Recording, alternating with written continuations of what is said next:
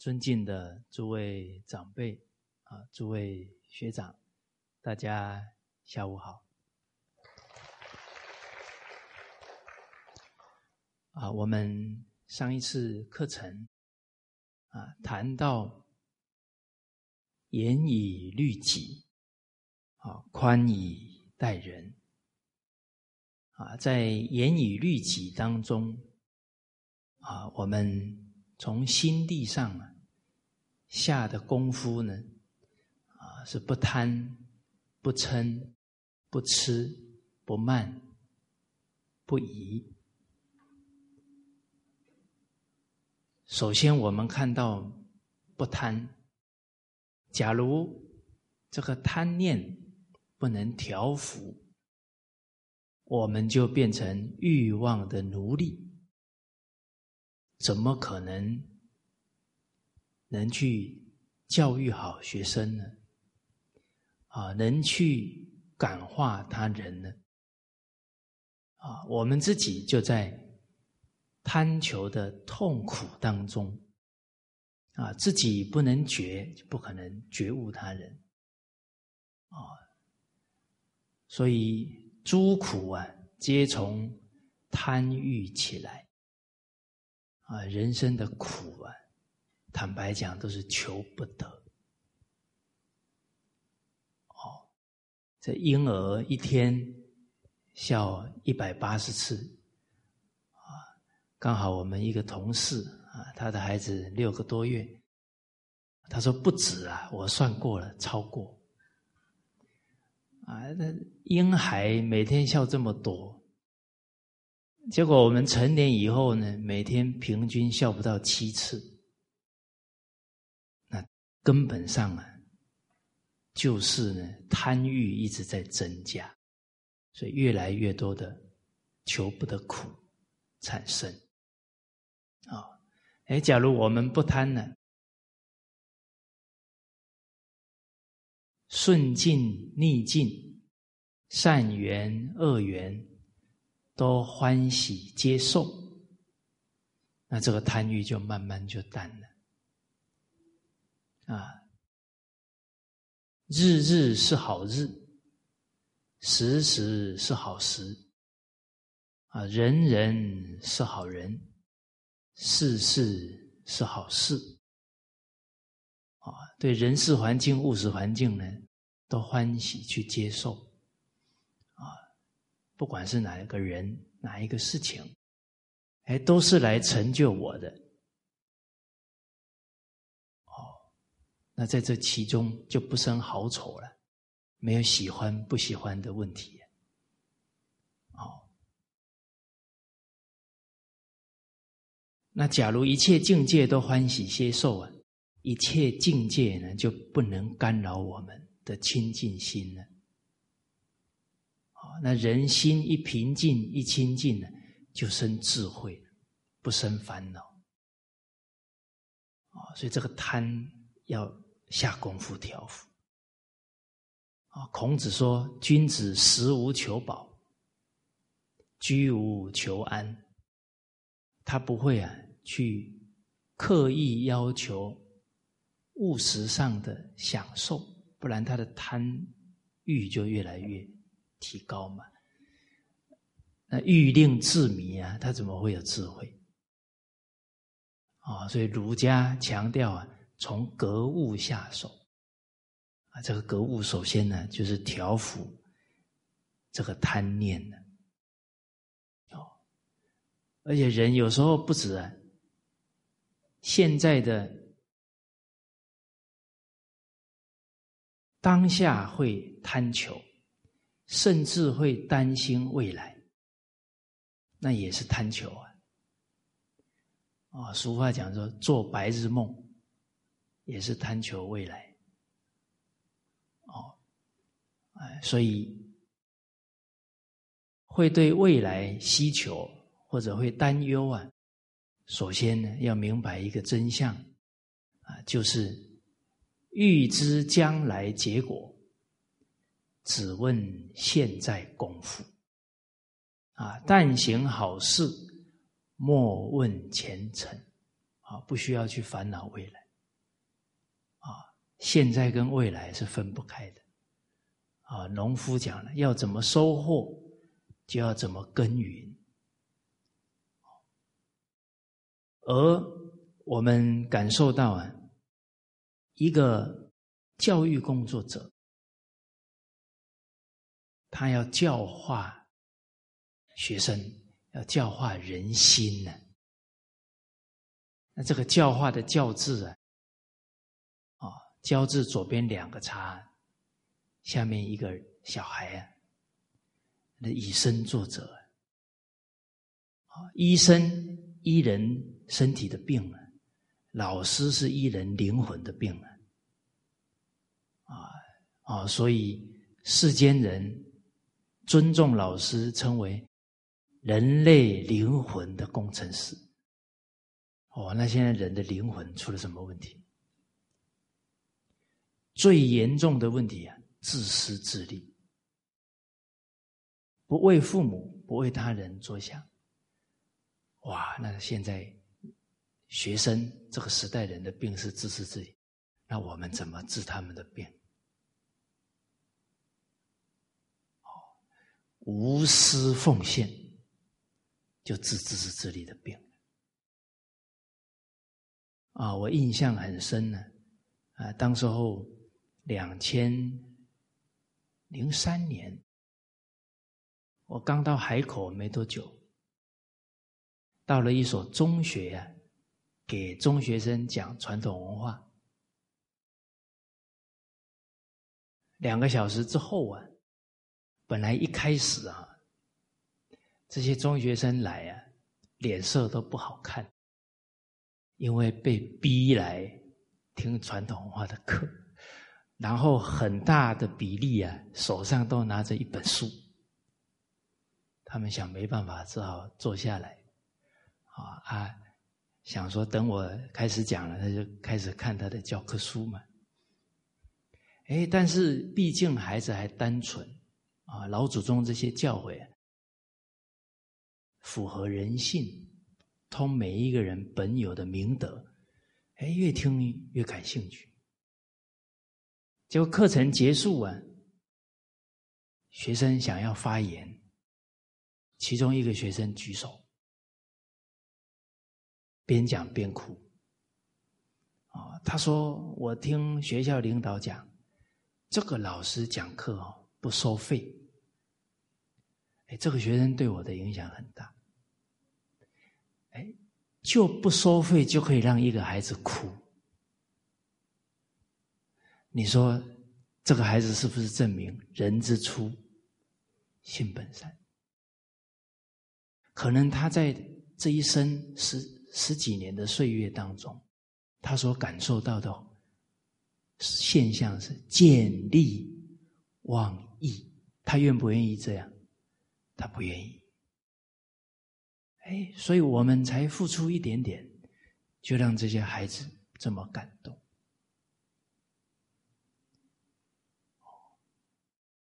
哎，所以人确实啊，是可以被感动的，啊，得要我们真干，啊，社会的病是自私自利，我们完全牺牲奉献，啊，所以汤恩比教授有讲，解决二十一世纪的社会问题，要靠孔孟学说跟大乘佛法。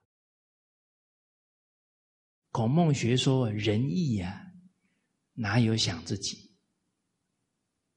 大乘佛法慈悲为怀呀，念念为众生呐，啊，所以汤恩比教授说，他研究人类的历史，哦，他是世界历史专家，啊，有三个人无私奉献，第一，释迦牟尼佛，啊，所以我们从事教育工作的人，啊，释迦牟尼佛是老师，啊。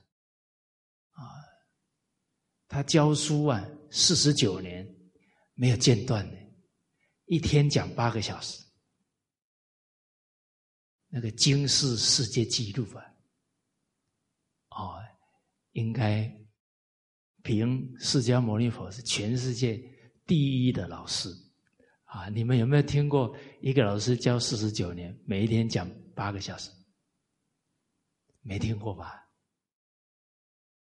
哎，连大年初一都没休息哦，啊，连除夕夜都没有休息啊。第二呢，耶稣基督，哦，你看，为人民受苦，钉在十字架上。哦，第三呢，甘地，印度的甘地。哦，那甘地以和平的方式啊，取得国家的独立。请问，少死了多少人？哦，这个也是很值得敬佩的。哦，啊，所以汤恩比教授期许啊，孔孟学说大乘佛法就是，又举出了这三个榜样。我想，我们身为炎黄子孙呢。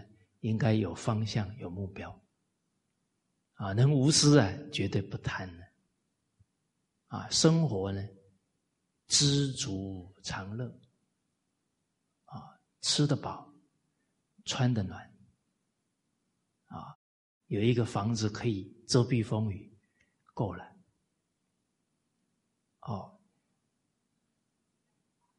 好，啊，因为。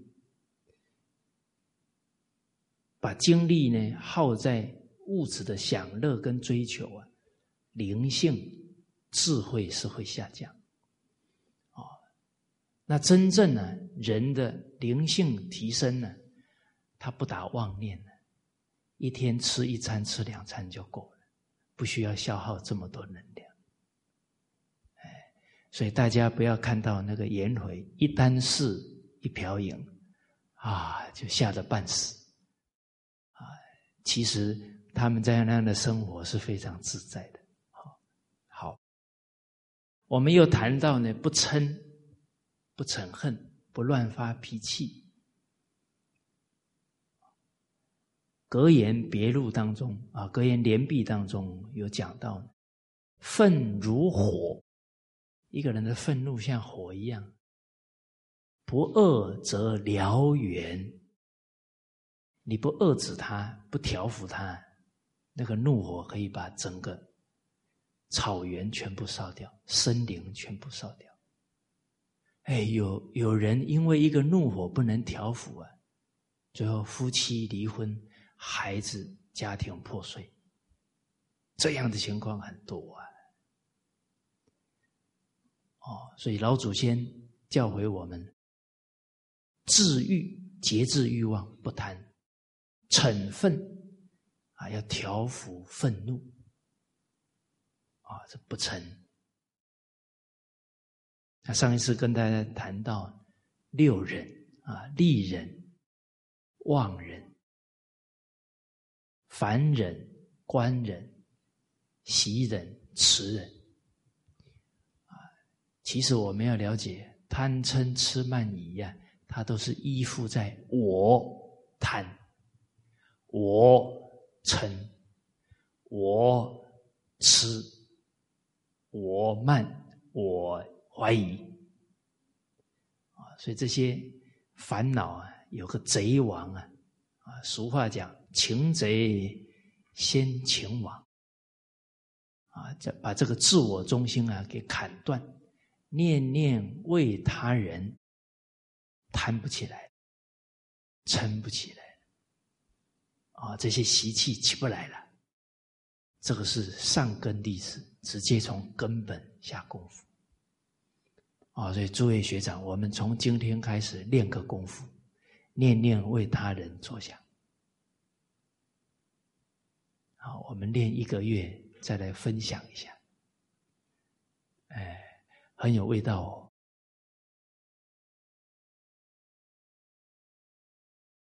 啊，我们。理有顿悟，体会到了，都是这个自我在作祟，但事要渐修，在每一个处事待人接物当中去发掘啊，又是这个我嗔，又是我贪，把它放下，为人想。第三呢，不吃，不愚痴，不意气用事，啊，要有智慧，要用理智。之前我们首先提到啊，深信因果啊，这个是能辨别善有善报，恶有恶报啊。人不能只求眼前，其实所行的一切善，就像一颗种子，种在地上呢，迟早不是不报，时候未到，它一定会开花结果。有一个读书人呢，叫柏之真，他非常爱护动物啊，所以冬天呢，大雪纷飞，鸟儿都没有东西吃啊，啊，他把雪都扫开啊，空出一块地啊，把很多的这个米粮啊啊，就撒在地上呢，让。鸟儿过冬，哦，结果后来啊，发生发生这个流寇啊，侵袭每一个村庄，那他们村庄也遇到流寇侵袭，那流寇那都是强盗啊，一进去了，可能全家就被杀光。结果呢，突然呢，他们家就聚集成千上万的鸟。他平常都没有，那为什么这些鸟要飞过来？万物都有灵知呢，他感觉到这些强盗的杀气呀。请问大家，地震发生前呢，动物有没有感觉？有吧？只有一种动物没啥感觉。你们笑什么？哎，你们这个笑带有智慧，为什么叫自知之明？我们都知道，我们都最晚知道的。哦，很多生命都知道，他都感觉到那个能量。所以鸟感觉到了。啊，唐山大地震的时候，有一户人家就是爱一只老鼠啊。没有杀害他，养他，最后这一家人就被那只老鼠救了。老鼠那一天到处咬他们，把他们都气得跑出去，最后救了他一家人。哦，这样的例子太多了啊！所以李叔同先生后来出家，弘一大师啊，他让他的学生画了一个护身画集，那里面太多动物的。回报恩的故事，深信因果啊，啊，让孩子从小就相信善有善报，他行善会非常的欢喜，养成习惯。结果飞来这么多的鸟，那盗贼远远看，哎，这户人家这么多鸟，铁定没有人住，才会有那么多鸟在那栖息。就转到另外一家去了，啊，他们家二十几口人幸免于难，哦，所以经典告诉我们：无微不施得健康长寿，爱护鸟，让鸟儿不害怕它们是无微不施，让鸟儿不用挨饿受冻是无微不施，得健康长寿，保了全家的性命。啊，另外杭州。啊，有一个妇人呢，看到小动物啊，就很生气，就杀害啊，点一把火把，啊，把那些蚂蚁都烧死。哇，那一烧都是成成百上千的。啊，看到蚯蚓他也不高兴，啊，就拿那个石灰粉呢，把蚯蚓洞给堵住。啊，刚好又遇到下雨啊，那个雨下下来跟石灰一一作用啊，会起高温呢，就把那蚯蚓给烧死了。就后来他生了个孩子，啊，当然对这个孩子百般呵护啊。有一天刚好孩子放在床上出去了，没多久回来，床上变成一个黑团。就近一看，被整群的蚂蚁啊咬的遍体鳞伤，都变成黑的了。哦，这个都是真实的故事。你说蚂蚁那么小，它有没有灵知？对呀，不是不报啊，时候未到啊。哦，所以我们马来西亚有一句俗话讲：“君子报仇，十年不晚。”对呀，出乎尔者，反乎尔者。今天打人，迟早被人家打回来；今天骂人，迟早被别人骂回来。天道好还呢？天道是一个循环呢。真明理的人，不愚痴的，哪还要去伤害别人？伤害别人就是伤害自己。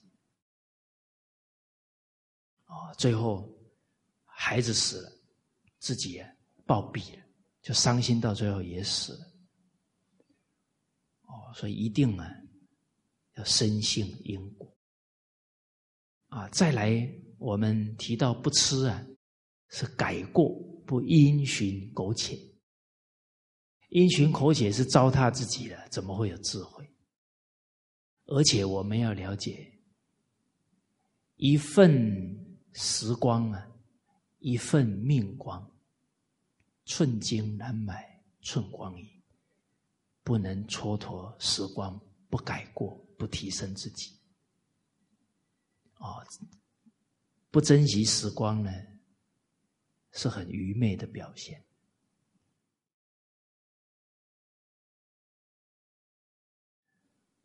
哦，所以珍惜时光，明明德清明，就成就自己，成就别人，这有智慧。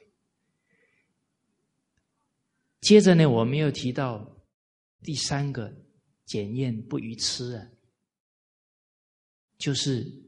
在人生的重要抉择，他能有正确的判断，这个很重要啊！像我们上一节课讲到，今天我们要起一个因缘，要看得很深远啊！有没有哪些配套措施啊？办了一场讲座，哎，当地能不能运用媒体？当地能不能有一个长期教学的单位啊，护念大家的修学啊？能不能树立榜样，让大家去取经啊？所以人不能起一个缘分，后面就不负责了。哦，都要想的很长远才好。十年树木，百年树人。弘扬文化不是热闹，不是办活动而已哦，包含这个传统文化是师道啊，所以抉择老师，抉择。朋友非常重要啊！古人选择朋友非常慎重啊。君子忌苟合，择交如求师。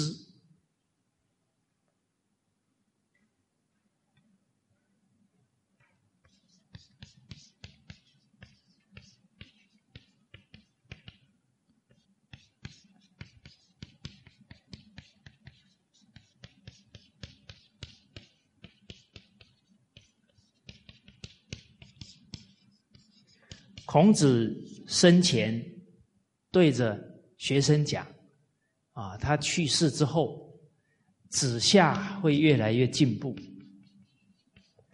子贡啊会退步。”在我们群师治要上面就有啊，因为子夏呢都喜欢结交比他有德行的人，子贡啊。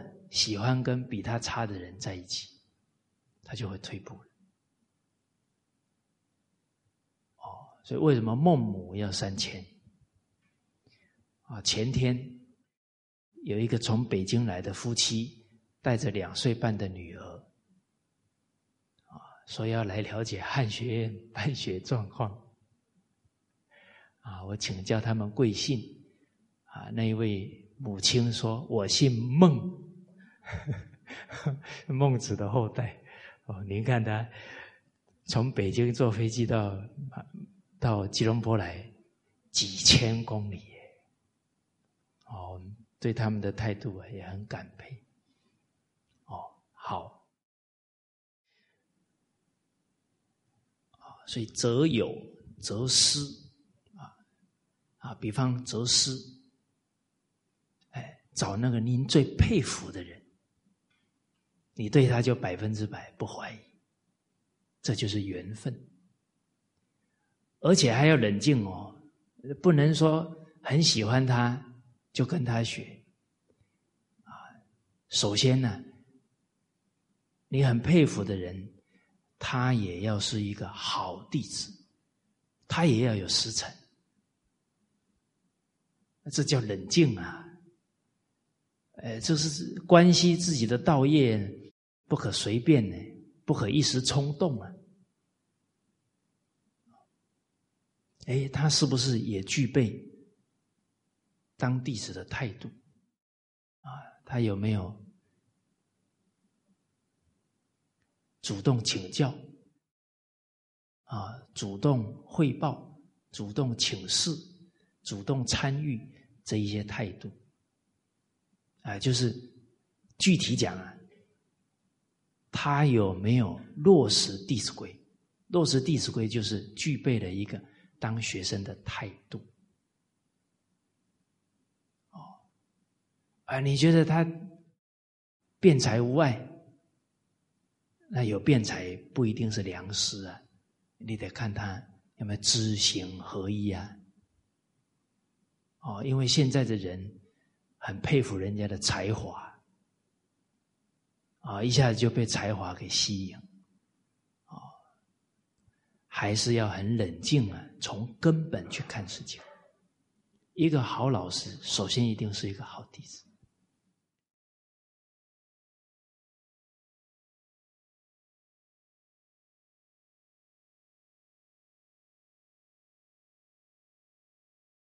接着呢，这个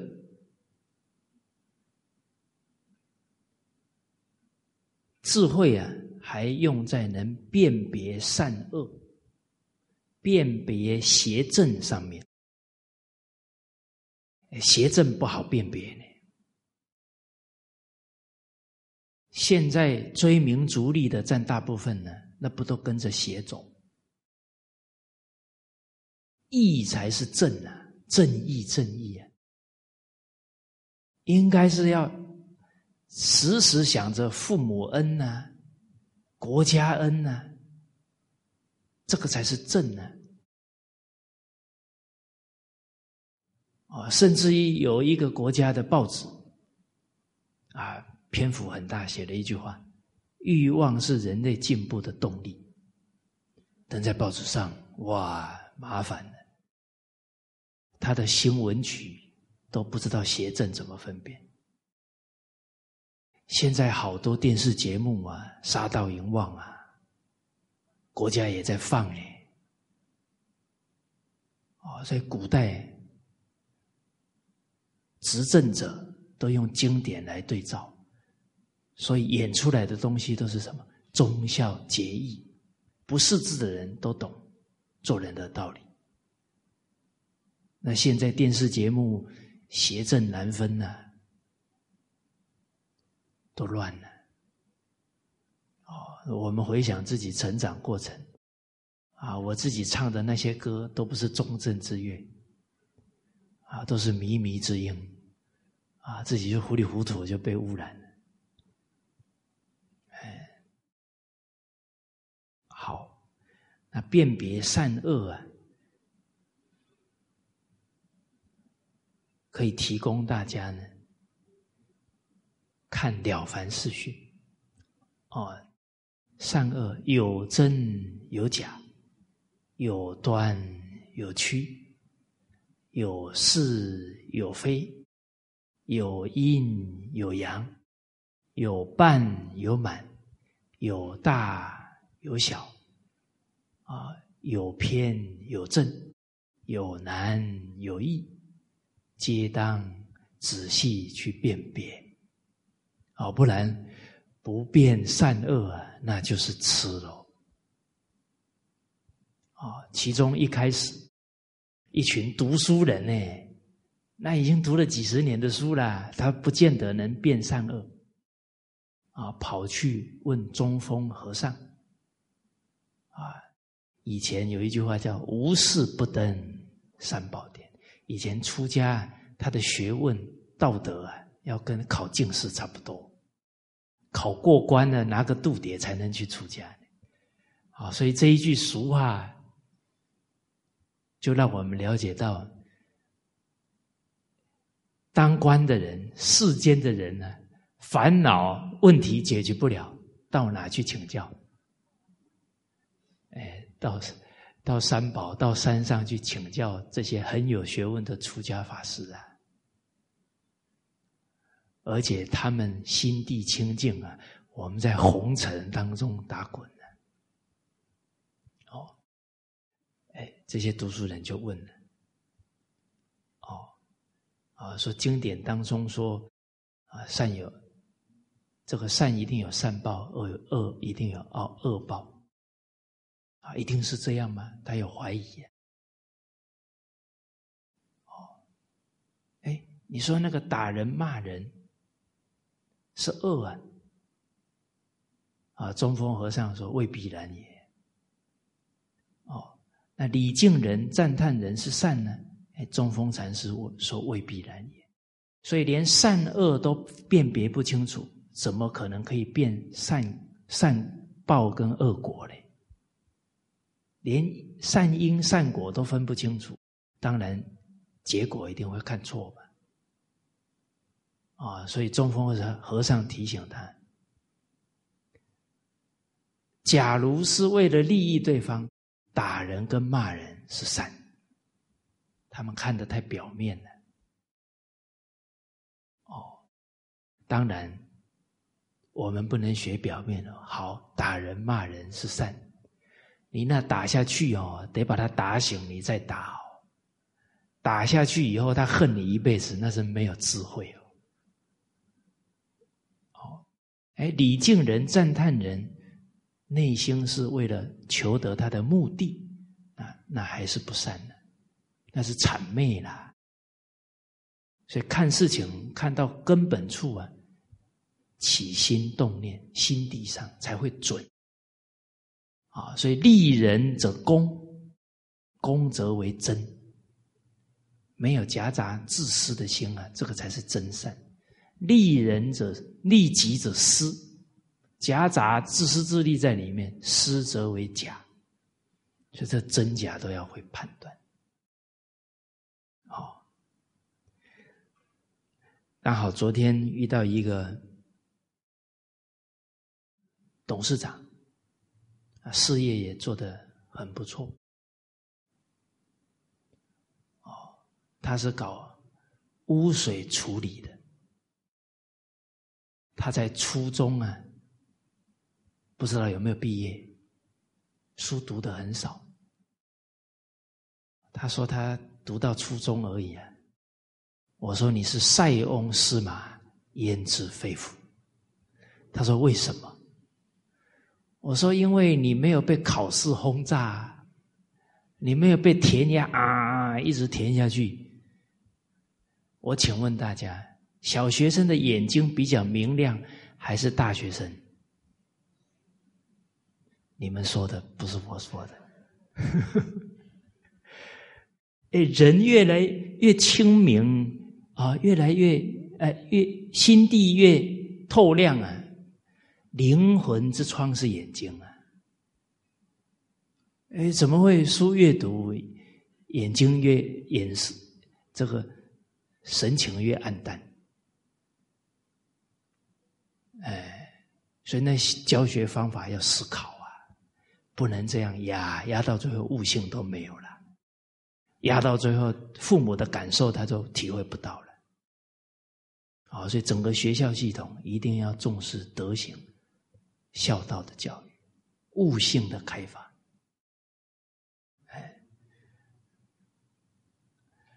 其实他是一心一意，就希望呢，大自然这些河川能够啊恢复清洁，他有那一份呢愿心。哦，所以他说啊。这份愿心起来以后啊，很多全世界高端的那种水处理的技术，他一静下心来，他研究易经的，他一静下心来啊，很快的就把它想通了。哎，哦，所以他当初要到马来西亚来，他卜卦不好。他说：“那这个姻缘可能不同啊。”最后呢，他起了个念头啊，他说：“这个这一笔生意啊，我可以不成功，但是我一定要把中国最尖端的水处理技术送到马来西亚去。这个愿一发出来，这个生意就做成。”哦。哎，所以他以后可能常常会到马来西亚来，哎，然后我祈请他，你要讲易经，群书之要，易经是群经之首，你责无旁贷。啊。结果昨天我们谈话的时候呢，他刚好谈到呢，他选择配偶。三个条件：第一，孝顺。哦第二呢，勤俭，能干活。他说他太太一个人可以干三个人的活。哦，第三呢，家里要穷，因为他说家里穷啊，他到我们家来他就受得了了。而且他看得很远，他说因为啊，我事业再怎么发达。我不是去享乐的，所以我这个太太一定要陪我安贫乐道。他现在事业做得很好啊，穿得很朴素，啊，追求啊心灵的成长、精神生活这个部分。啊，夫妻现在学传统文化学的非常欢喜。啊，他的太太我见过。啊，上一次啊，刚好到啊，他住的常州，嗯，他太太非常朴实，哎，他择偶的三个条件提供大家做参考。哦，你说我都结婚了，以后你娶媳妇了还是可以参考，哎。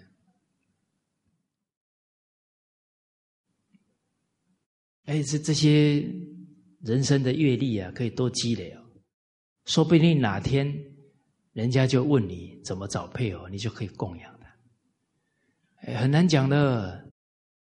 你会遇到什么人问你什么话，很难讲。像我这样的人，都可以变成证婚人。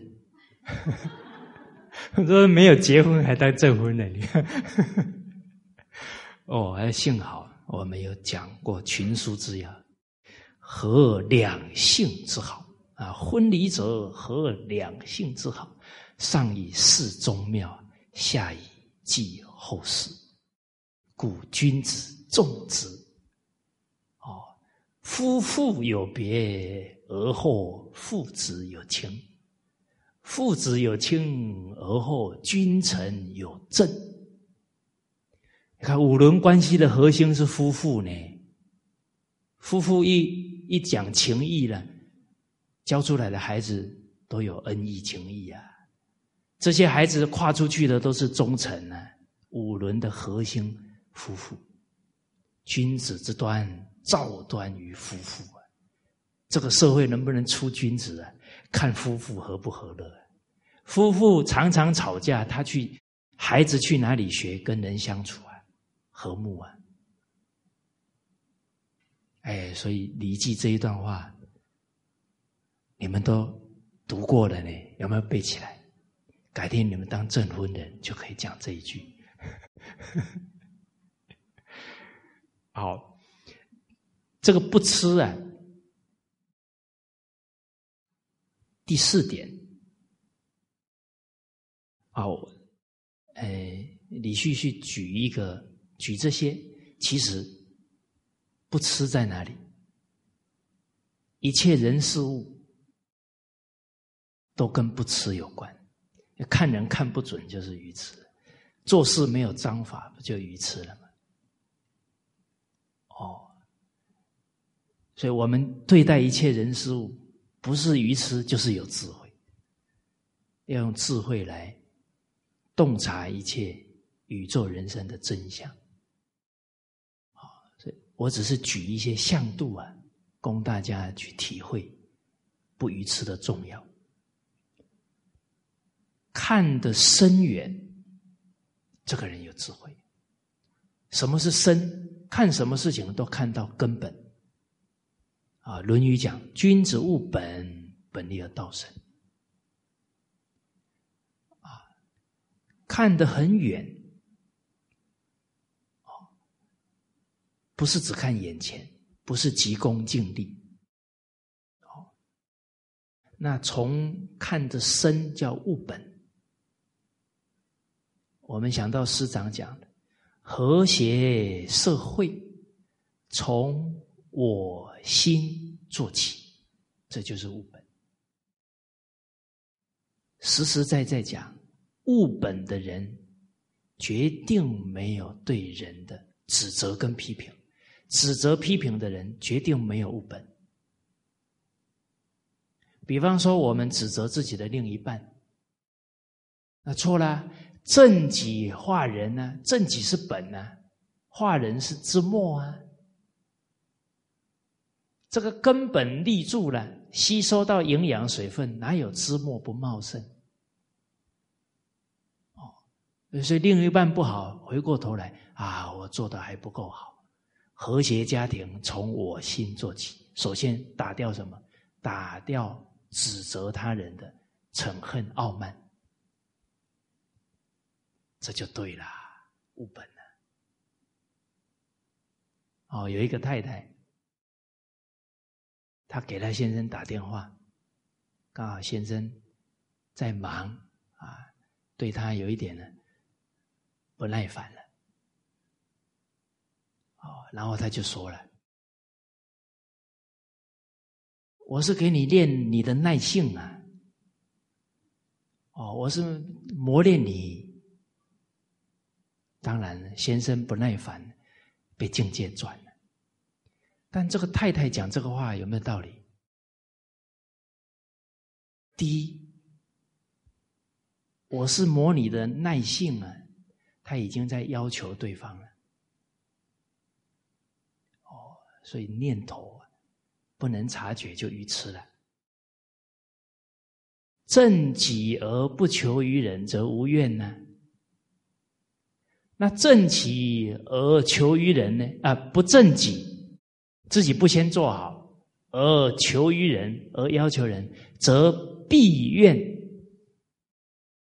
哦，孔子说要举一反三，我们最起码正反两面要考虑嘛，是吧？哦，哎，接着哦，他说要去磨练人哦，哇！老师磨练学生，是这个老师德行已经成就了呢。他知道这磨下去会开悟，才磨他呢。不然你这个磨下去叫造孽呢，叫跟人家结恶缘呢，那不是真的磨嘞。哦，哦，所以大家不要拿拿着这些道理去去扣在别人的头上啊，还是要先。自己做好，为什么？自己做好才有信任的基础。没有信任的基础，人家一听就不欢喜了。干嘛这么强求？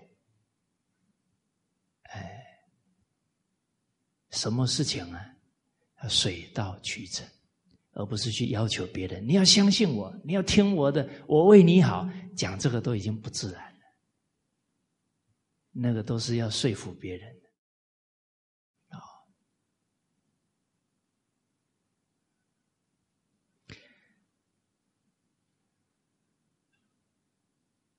哎，今天团体里面有很多的问题不足，还是要回过头来反省自己。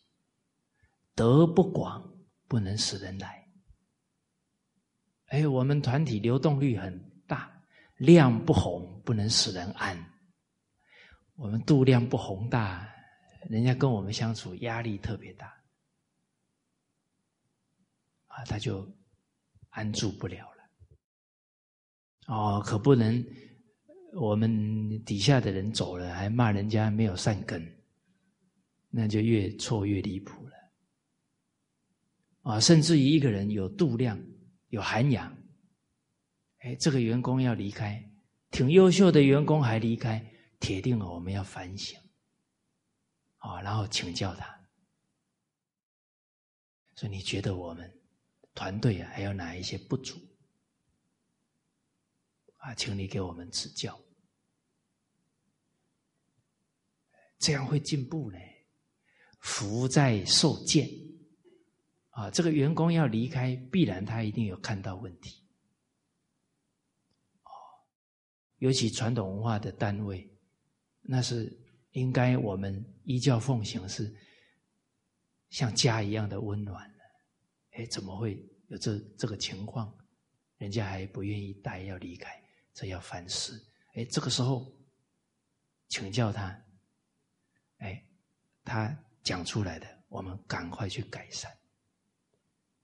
哎，不然我们给传统文化脸上抹黑了，不求有功，但求无过啊！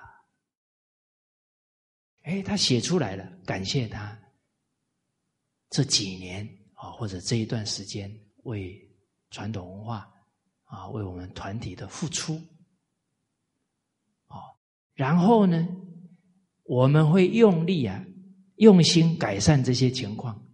假如我们改善的不错了，欢迎你再回来。啊，我想呢，这样呢，他不会带着怨恨走，他也会有一份呢对我们的期许。相逢自是有缘嘛，啊，人要珍惜彼此的因缘，哦，不要结恶缘。好，接着呢。看得远呢，啊，《了凡四训》有一句话呢，对“看得远”注解的非常好，啊，不论现行而论流弊，不论一时而论久远，不论一生而论天下。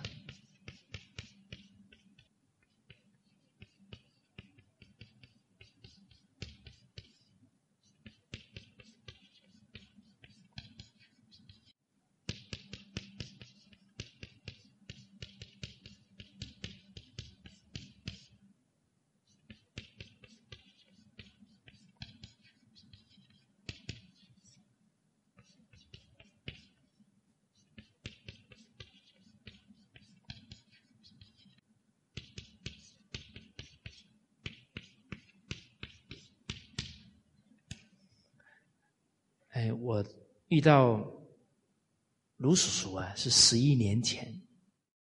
他非常有智慧，他是洞察极限。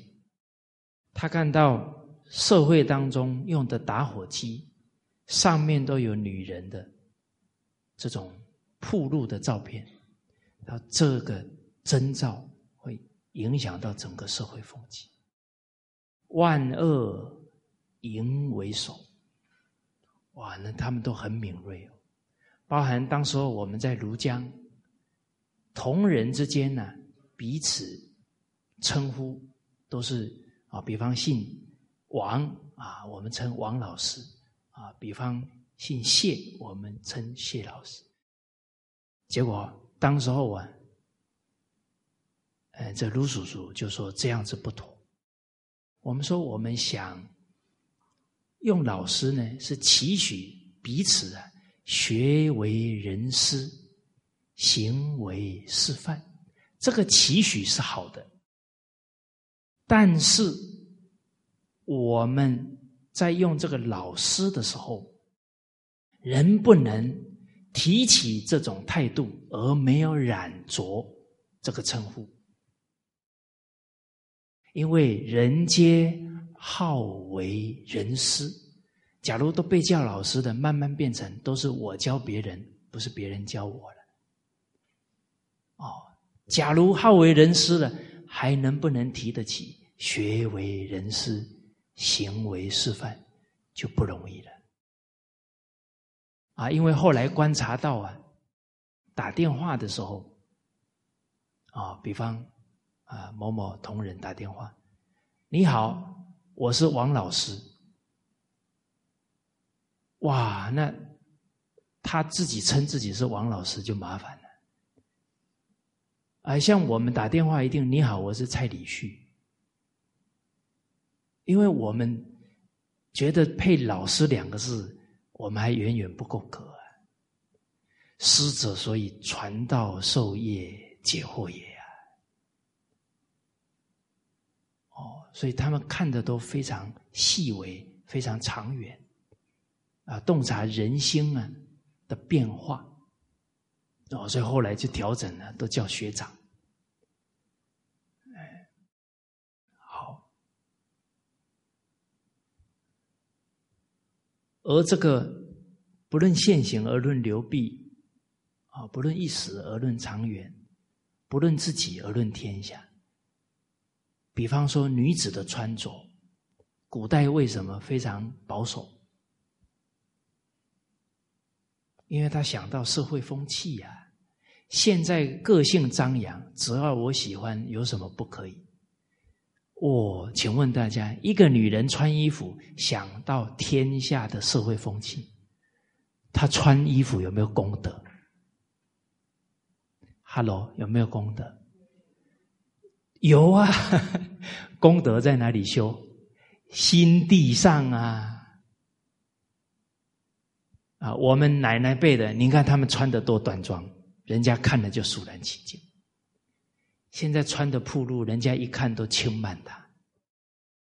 我给大家保证，哪一个国家穿着最铺路，女人最不被尊重，甚至于女人被伤害的情况比例一定非常高。哦，所以自重而后人重哦。女人要先尊重自己呀，啊，女人被尊重表现在哪？哪有说表现在铺路、表现在身材？那不是把女人给贬低了吗？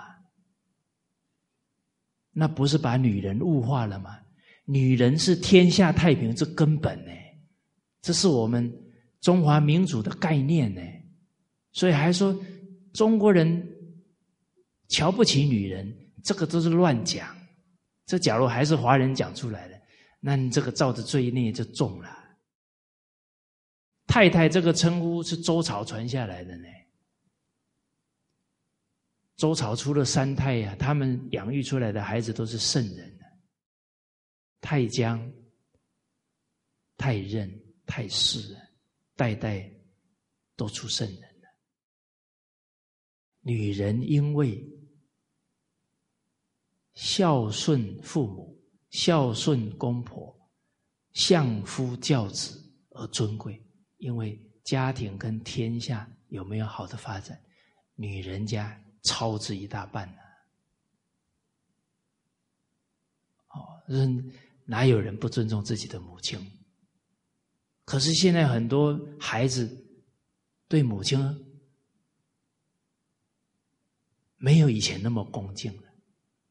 那恭敬不是要来的呢，恭敬是因为对孩子的爱，孩子自自然然感激母亲。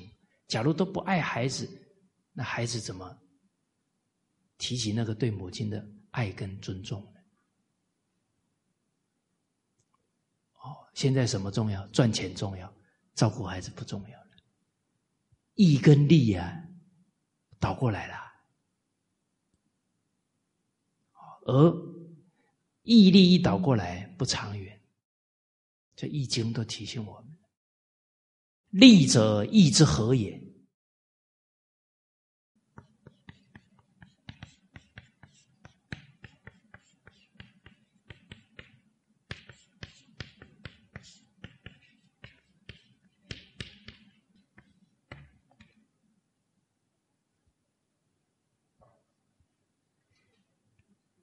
这个利不是眼前的利哦，是长长久久的利啊。它必然是什么？落实道义。这个和就是他的道义都尽得很好，他才能长久的利益啊。比方说，当商人的人啊，他做手脚，他没有义呀，他的利能长远。马上败家子就到他们家来了，不义之财嘛，必然要流失掉的嘛。哎，夫妻只赚钱不教育孩子，败家子就来了。哦，所以之前有跟大家提过，啊，湖南株洲一对夫妻开工厂，最后不教孩子，孩子赌博啊，赌马，倾家荡产。要夫妻去自杀，孩子最后福也折光了，就三十来岁就死了。所以古人《易经》这个话值得我们深思：利一定是从敬道义，哪一个行业不是敬道义啊？人生任何一个行业都是服务他人啊，符合义呀。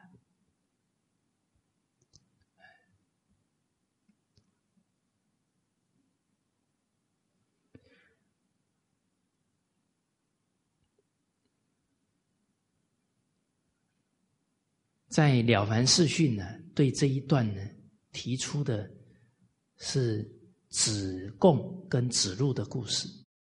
啊，子贡啊，在其他的国家呢，把自己鲁国被抓的国人呢，啊，去被人家当奴隶，他把他赎回来。那按照国家规定呢，国家会给他赎金。可是他不领，哇，非常清高。结果孔子骂他。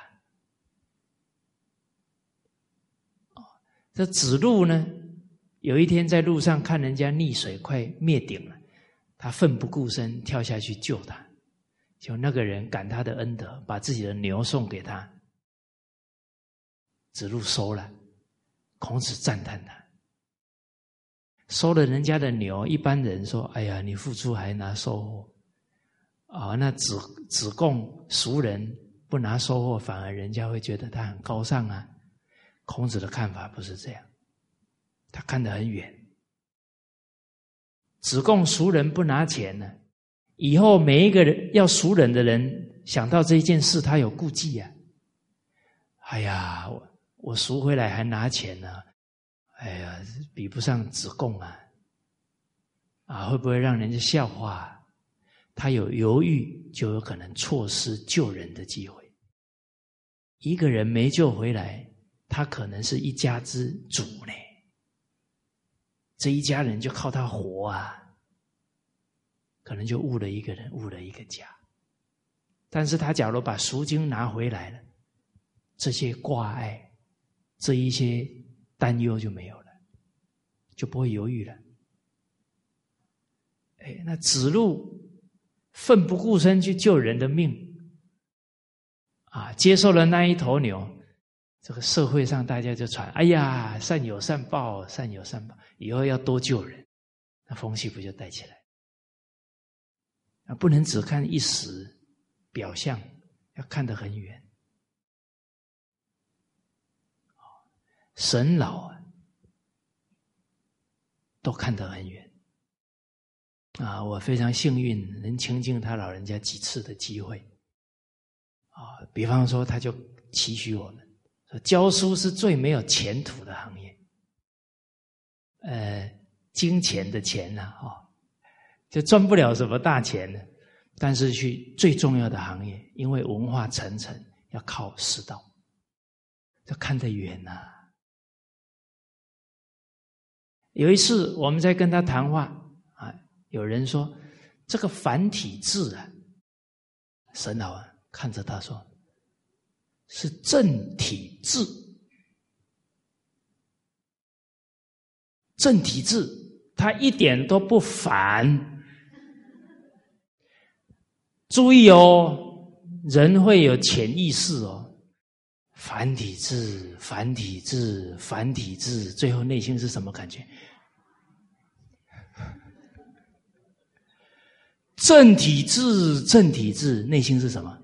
正统的哦，正统的里面含有人生的智慧哦。大家看这个“臭”字怎么写？字大再多一点就臭，有意思吧？你看那个孝字、忠字、会意啊，忠心一偏了就不忠了。信人言，人讲的话不守信，就不是人讲的话了。那不守信就是把自己的人格给踩在地上，那个这个都有味道。义，义怎么写？阳，阳是吉祥的意思，是美善的意思。所以把我越来越完美叫义，这样人生观对了。啊，让我吃得好，穿得好，那不叫那不叫让自己越来越美。让自己灵性越来越高，不是，那是让自己越来越堕落。哎，好，所以大家注意哦，以后沈老这一段话听完了，以后要改口，不然有罪过，让人家落一个印象，烦烦他就不学了。正 正体字啊，他要要认祖归宗，要认正宗的。啊，我记得呢，以前呢，在念一些西方翻译的书籍。其实我在念大学的时候啊，感觉我们丧失民族自信心啊，连我们念师范学院读的翻译书多。中华民族是全世界最懂教育的呢，五千年的理念。五千年的经验，五千年的方法，五千年的智慧，五千年的效果，为什么我们念师范学院都是念别人的？丧失民族自信心。所以翻译过来有一个词啊，叫以人为本。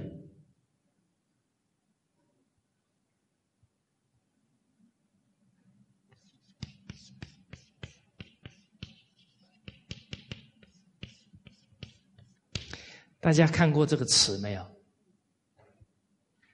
好，请问大家，当你看到这个词，这个人，你第一个先想到谁？自己哦，哇，那麻烦以自己为本，不就自私了吗？所以这西方翻译过来要注意哦。西方功利社会是自我为中心哦。可是中国有一句话：“弟子心孝子心中只有父母，没有自己。”黄香、杨香二虎，他父亲被老虎咬着就快丧命了，一个女子呢，冲过去把那个老虎揪起来呢。他有自己，他就有恐惧，他救得了他父亲吗？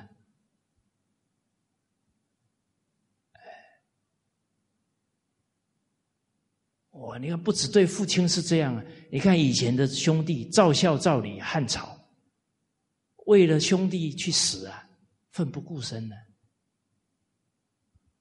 他哪有自己？有自己的人做不出这种事情出来，做不出得意故事出来的啦。哎，哦，所以这个人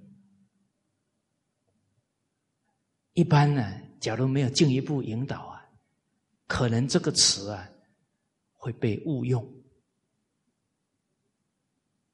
所以大家注意看，民主国家啊，都讲我的权利。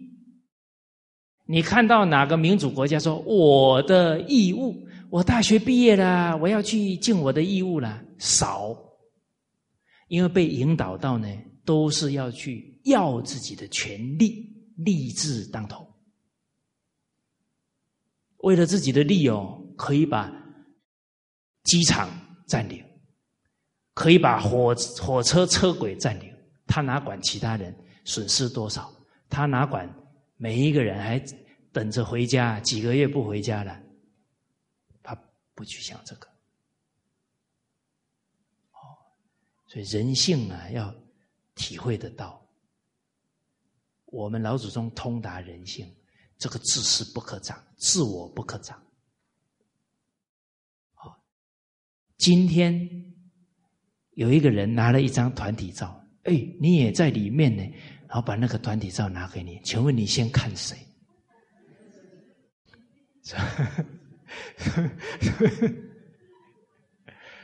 哦，所以这个人，你假如用习性去看待他，他就变自私自利了。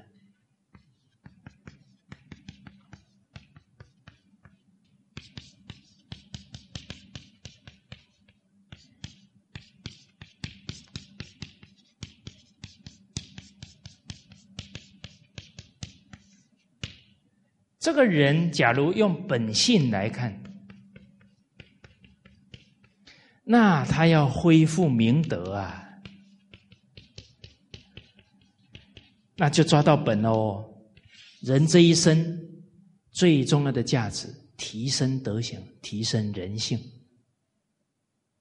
才是人生的意义啊，而不是追名逐利啊，而不是灵性一直堕落啊。好，重视德行了，恢复明德。请问德行的根本是什么？人之本在德，德之本呢，在孝啊！你看，都是找根本的。哦，所以师师长在讲经的时候说：“我们中华民族以孝为本，有智慧，怕什么？”怕这一句话被人家误用成自私自利，赶紧拉回来。哦，以德为本，以孝为本。哦，福孝德之本也。哎，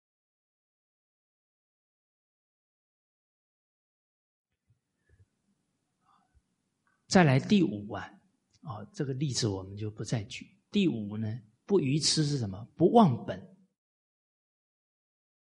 知知恩、感恩、报恩，哦，这不不知恩、感恩、报恩呢，那就是忘恩负义了。但是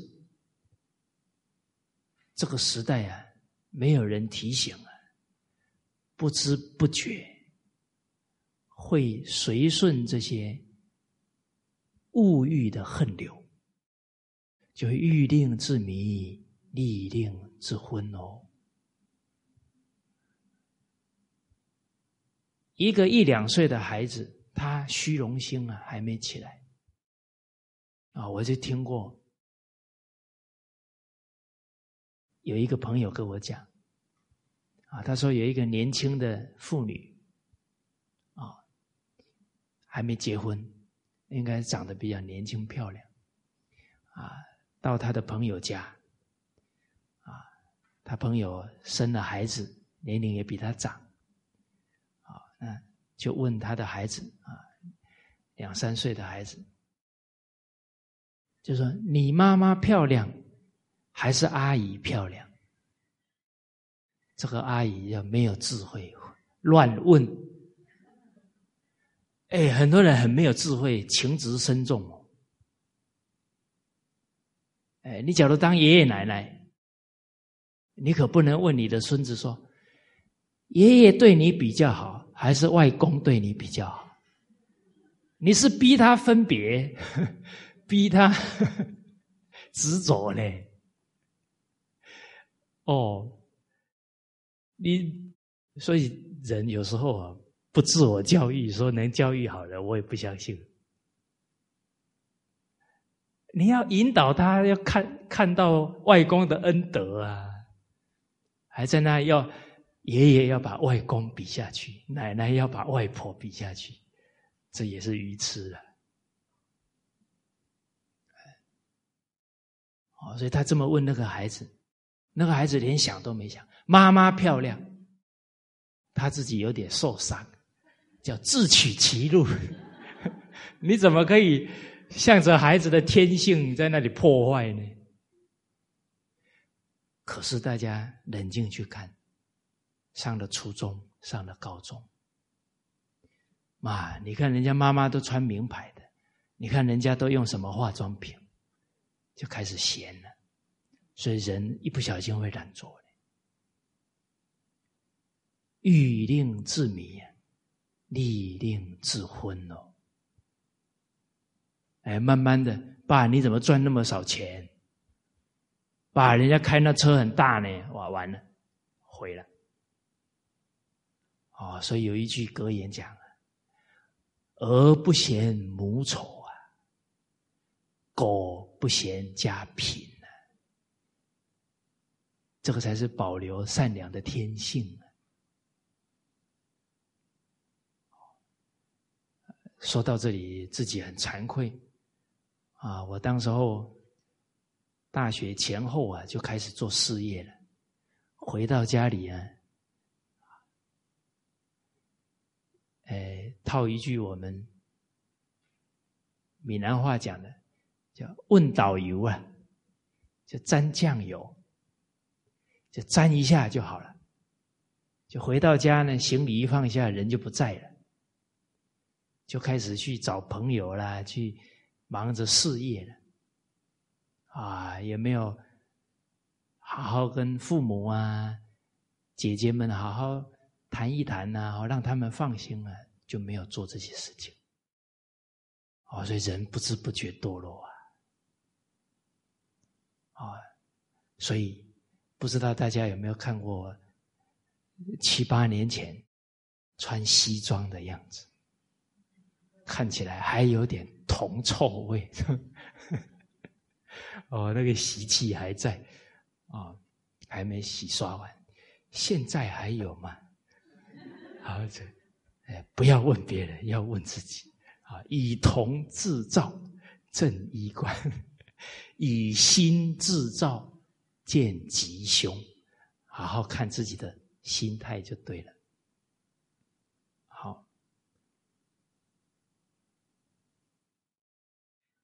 再来呢，第六点呢，不愚痴是通达人情事理。《红楼梦》有一句话啊，我不是叫大家去看《红楼梦》啊，我说这句话挺好，还可以用哦，因为《红楼梦》里面哭的场景啊，什么太多了，还是。读四书五经啊，比较稳妥啊啊！但这一句话挺有味道啊，叫“世事洞明皆学问，人情练达即文章”。这人情事理啊，你是用智慧，还是用你的好恶，用你的情绪去对待，完结果完全不一样。孔子说：“成事不说，遂事不见，既往不咎。”这里面有人情的智慧。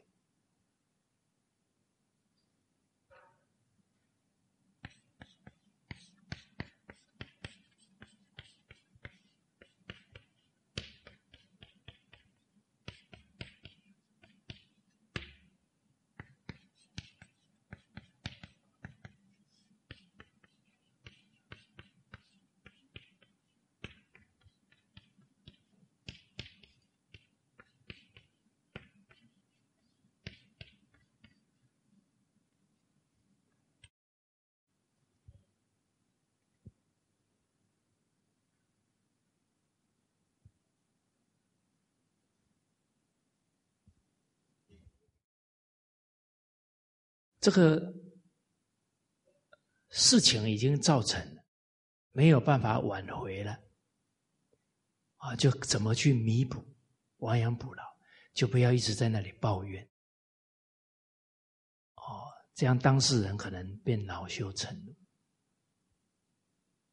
哦，甚至于大家都听这个都很难过，啊，你就把它当做一次宝贵的教训，学到就好，啊，不要一直发牢骚啊，啊，然后借题发挥啊，这个不好，啊，算旧账啊，这都不理智。睡事不见，这个睡睡就是他的心意已决。你只要提醒，不要强劝他。比方说，你知道这个亲戚朋友错了，我跟你讲了，你做下去铁定多惨。这种话要不要讲？这强健了，可是他心意已决了。你给他讲的这么肯定，说他这么惨，他真的很惨，他不回来找你。为什么？气放不下，面子拉不下。哦，所以要懂得啊，留一条后路给对方。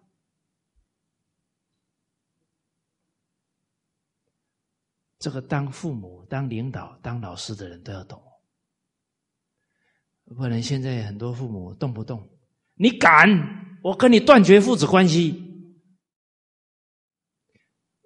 可是，可能你的孩子已经一定要这样做，因为现在的年轻人，他不是从小读读古书，他那个接受父母、别人劝谏的态度还不足。哦，所以啊，现在年轻人呢，往后的人，等于是还没有恢复到啊。从小就读古书的人呐，他是成年以后才学，得要慢慢调服那些傲慢、面子啊，他不可能一下子就接受，往往都要什么跌一跤了，跌两三跤了，头磕破了，回来妈，来来来来，赶快擦药，先不要骂。擦完药，很久没吃妈煮的菜了吧？哦，然后赶快煮好吃的，让他睡饱。回来就好，回来就好，没事了。啊，拍拍他的肩，给他温暖。啊，给他的，等到他平复了，哦，肯听你讲了，机会就来了。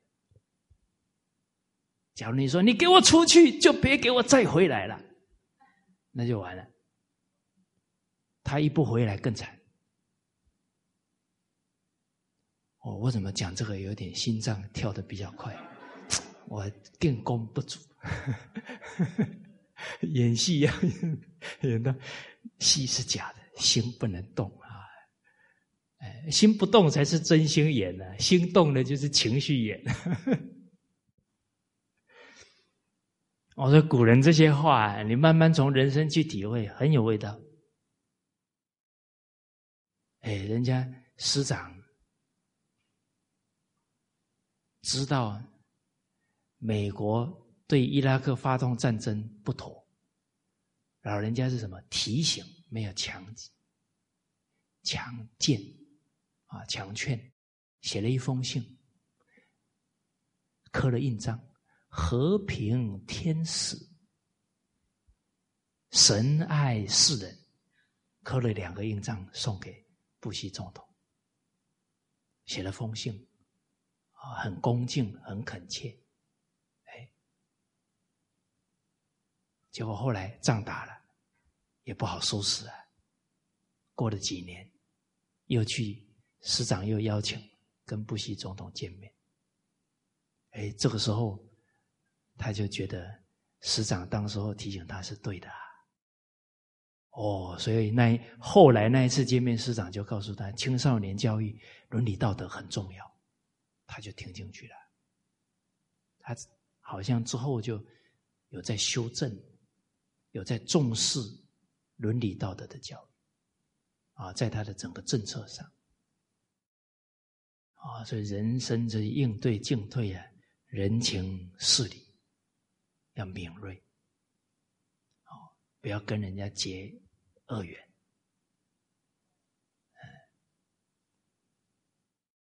啊，师长还讲过，啊，说二十岁以前呢，可以劝；二十岁到四十岁啊，要用暗示的；四十岁以后啊，就别劝了。啊，大家笑得这么开心，是我们都属于四十岁以上。啊，这个话中呢，有人生的历练在里面。哦当然，更重要的是提醒我啊，要时时啊闻过心啊，人家劝我们，我们欢喜接受，质量是见相亲。其实啊，人不容易看清楚自己的程度。往往会高估自己，啊，比方，我也接受人家劝啊，他劝我又没有不听，那光听这几句话就知道，还是不要劝他。哎，劝的时候啊，自己又一直在解释，别人下次也不劝了，是吧？嗯，好像。变成他在错怪你，那他他就不讲了。到时候哪哪一句你听了不顺眼，下次看到他就是躲到其他的地方，哎，其他方向去了，他犯不着结这个怨。啊，这这个要学唐太宗，别人劝错了都欢喜，这个可贵。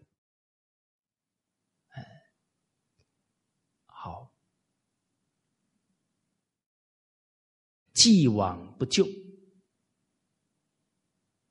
这事情过去了啊，就好像家庭也好，社会也好，国家也好，我们这几代人呢，全世界性的问题，缺乏伦理道德教育，政治界贪污，各行各业。贪污或者追名逐利，这个已经不是少数的现象，它是存在的。哦，所以经典当中告诉我们：“无有愚者，殊无怪也。”没人教他，只是惩罚，只是责备。可能很难解决问题啊！你大大力度的惩罚可能会狗急跳墙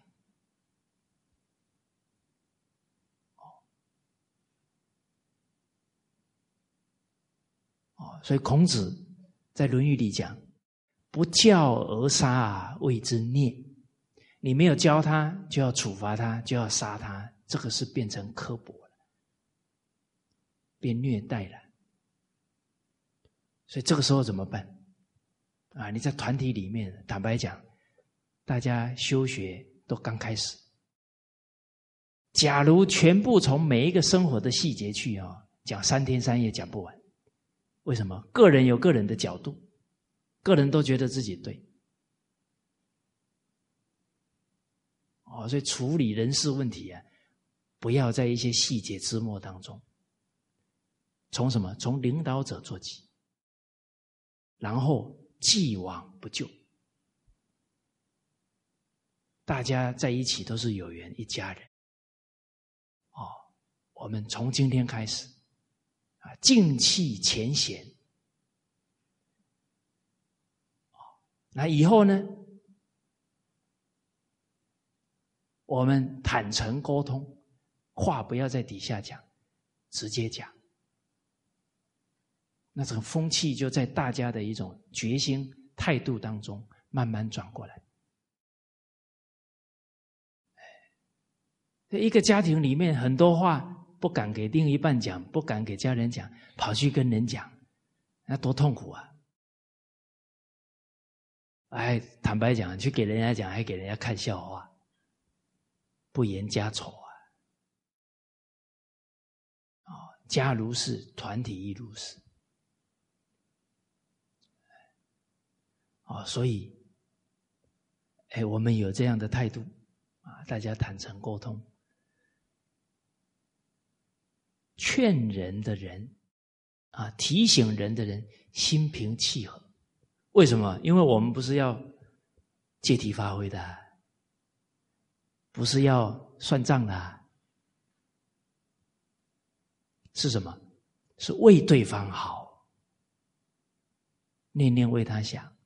心平气和了，而且什么言语柔软，会让对方感觉你是为他着想。实实在在讲了，我们今天去把道理告诉别人，要问问自己的心，我现在的心是属于什么状态？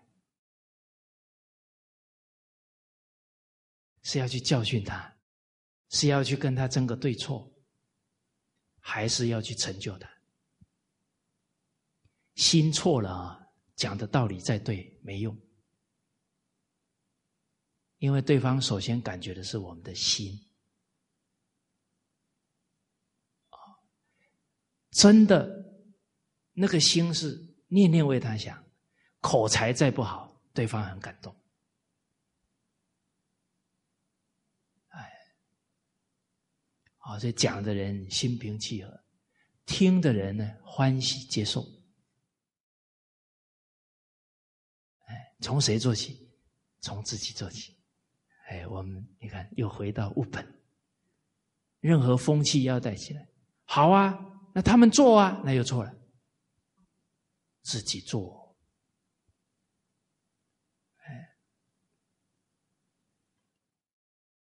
好。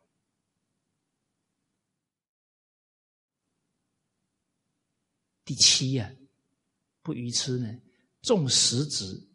不重形式，重实质不重形式。哦，学习传统文化不是形式上听了多少经典，读了多少经书叫精进，那是方法。那些方法更重要的是什么？让自己明理，让自己放下习气，放下才是实质的功夫。不能用功，用功到表面去有。因为用功到表面哦，还会贪着。哎呀，别人都说我很精进，别人都说我修得很好，啊，所以那个精进又变成八风吹过来。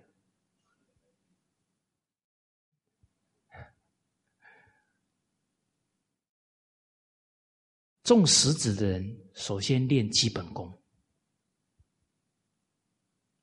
啊，又是讲到根本什么是基本功？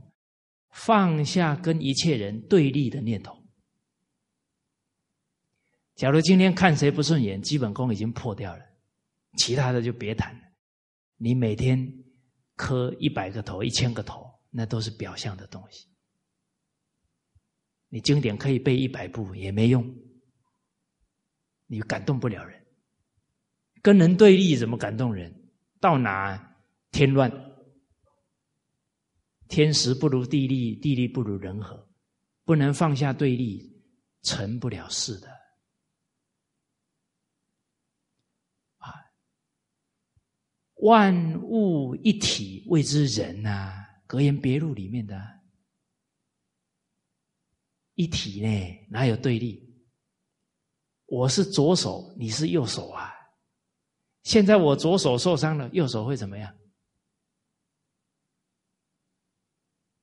啊，右手说：“嗨呀，你是左手，痛死你，跟我没关系。”哎呦，不止这样哦，不止袖手旁观。好，我跟你做笔生意，我帮你擦药，你给我一百令吉，力呀不是一体啊，分治分他啊，啊，所以这个放下不分彼此就不对立，一体的一家人哪有对立？第二，放置控制，放下控制的念头，不要要求，不要指责，啊，不要一定要别人照你的意思。